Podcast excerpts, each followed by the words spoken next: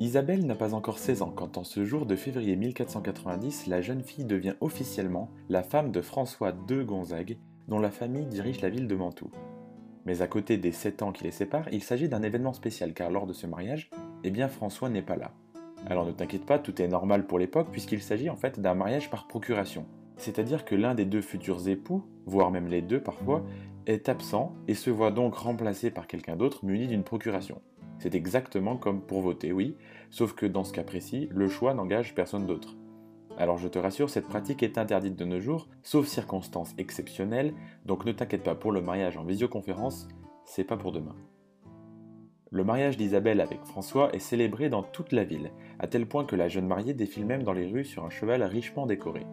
Les habitants de Mantoue sont conquis par la beauté et la prestance d'Isabelle Adesté, qui est aujourd'hui considérée comme la première dame de la Renaissance pour certains, voire même la première dame du monde pour d'autres.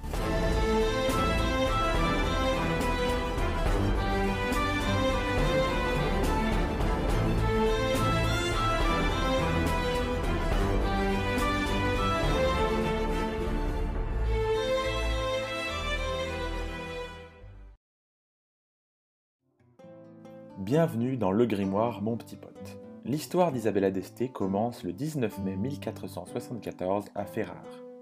La ville est dirigée par la famille d'Este et est située au sud de Venise dans le delta du Pô, qui est au passage le plus long fleuve d'Italie. Tu l'as donc compris, Isabella ne vient pas au monde dans la famille la plus pauvre de la ville, mais plutôt tout le contraire. Elle reçoit logiquement une très bonne éducation en apprenant l'histoire romaine, puis à traduire le grec et le latin tout en côtoyant dès le plus jeune âge artistes et érudits.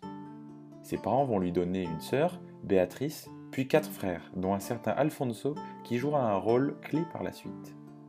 Mais au sein de cette fratrie où Isabelle est l'aînée, elle est aussi de loin la favorite. Pour preuve, sa mère lui enseigne la diplomatie et l'art de gouverner pendant que ses frères et sa sœur séjournent à Naples. Dès l'adolescence, son esprit lui permet de parler politique avec certains ambassadeurs, elle chante, elle sait jouer du luth et affectionne la danse en plus d'être talentueuse. Qui dit mieux? Alors qu'elle a 6 ans, un contrat de mariage est signé et promet Isabelle à un certain François.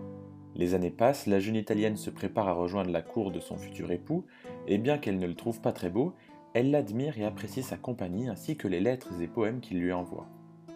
Nous revoilà donc en 1490 à Mantoue, où, comme nous l'évoquions en introduction, les habitants acclament et fêtent dignement l'union des deux jeunes mariés. Avec le temps, Isabella va s'épanouir et sa relation avec François va s'intensifier jusqu'à ce qu'elle en tombe amoureuse. Devenue marquise de Mantoue, elle assure le remplacement de son mari lorsqu'il se rend à Venise, puisqu'il est aussi le capitaine général des armées vénitiennes. Elle donne naissance à son premier enfant à 19 ans, tout en assurant pleinement son rôle de marquise. Elle rencontre par exemple, lors d'un voyage diplomatique à Milan, Louis XII, dans le but de protéger son peuple de l'invasion française. Le roi de France se dit alors impressionné par son intelligence et la trouve séduisante. Deux ans plus tard, elle négocie même adroitement avec un certain César Borgia afin de venir en aide à la famille de sa belle-sœur Elisabeth Gonzague. Cette même année, son frère Alfonso, et oui rappelle-toi, se marie avec une certaine Lucrece Borgia. Le nom de cette femme t'est sûrement familier et le sera encore plus après le chapitre 9. Le fait est ici que cette nouvelle belle-sœur devient par la suite la maîtresse de François, le mari d'Isabella au cas où tu l'aurais oublié. Pour elle, et fort logiquement, la belle Lucrezia est une rivale qu'elle se doit de surpasser. Son comportement va ainsi traduire la jalousie et la douleur que la marquise éprouve. Malgré cela, la force d'Isabelle d'Este, ou Isabella d'Este selon ton accent, s'illustre à merveille lorsqu'en 1509 son mari est capturé à Venise. Elle prend alors les commandes à elle seule de Mantoue et de ses armées, puis repousse les envahisseurs pendant trois ans. Sa prestance et son pouvoir grandissant lui permettent même d'accueillir un important congrès politique dans lequel elle s'affirme aux yeux des invités. Lorsque son mari est libéré en 1512, il se sent humilié et devient furieux face au rôle joué par sa femme. Après avoir donné naissance à pas moins de 8 enfants, leur union de 22 ans vole en éclats. Pendant plusieurs années, Isabella va voyager et vivre librement jusqu'à ce que François finisse par mourir. Avec un fils encore trop jeune pour gouverner pleinement, elle devient alors la régente à Mantoue et poursuit son ascension politique. En s'appuyant notamment sur le livre de Machiavel, Le Prince, elle fait grandir sa ville d'un point de vue diplomatique tout en assurant les positions et l'avenir de ses enfants. En parallèle de tout ça, Isabella d'Este est aussi l'une des plus grandes mécènes et collectionneuses de son époque. Que ce soit dans les pierres précieuses, la sculpture, les sciences humaines, la musique, l'architecture, la mode ou évidemment la peinture avec un portrait signé Leonardo da Vinci himself, son nom était connu de tous les artistes d'Italie. Néanmoins, rares sont les portraits de la marquise alors que paradoxalement, peu de femmes de l'époque ont bénéficié d'autant de descriptions physiques. Plus énigmatique encore, ces fameuses descriptions diffèrent de l'une à l'autre, ce qui rend ces portraits plus ou moins tous différents. Dans ce contexte, et bien qu'il soit généralement considéré comme portrait de Lisa del Giocondo, Isabella d'Este demeure un modèle plausible en tant que célèbre Joconde. Le dessin de Da Vinci effectué lors de sa visite en 1499, ainsi que des lettres demandant l'exécution du portrait échangé durant la réalisation du tableau, font légitimement douter bon nombre d'experts. De plus, la montagne en arrière-plan et la coudoir sont des symboles de souveraineté à la Renaissance, ce qui pourrait renvoyer au rôle important d'Isabella d'Este.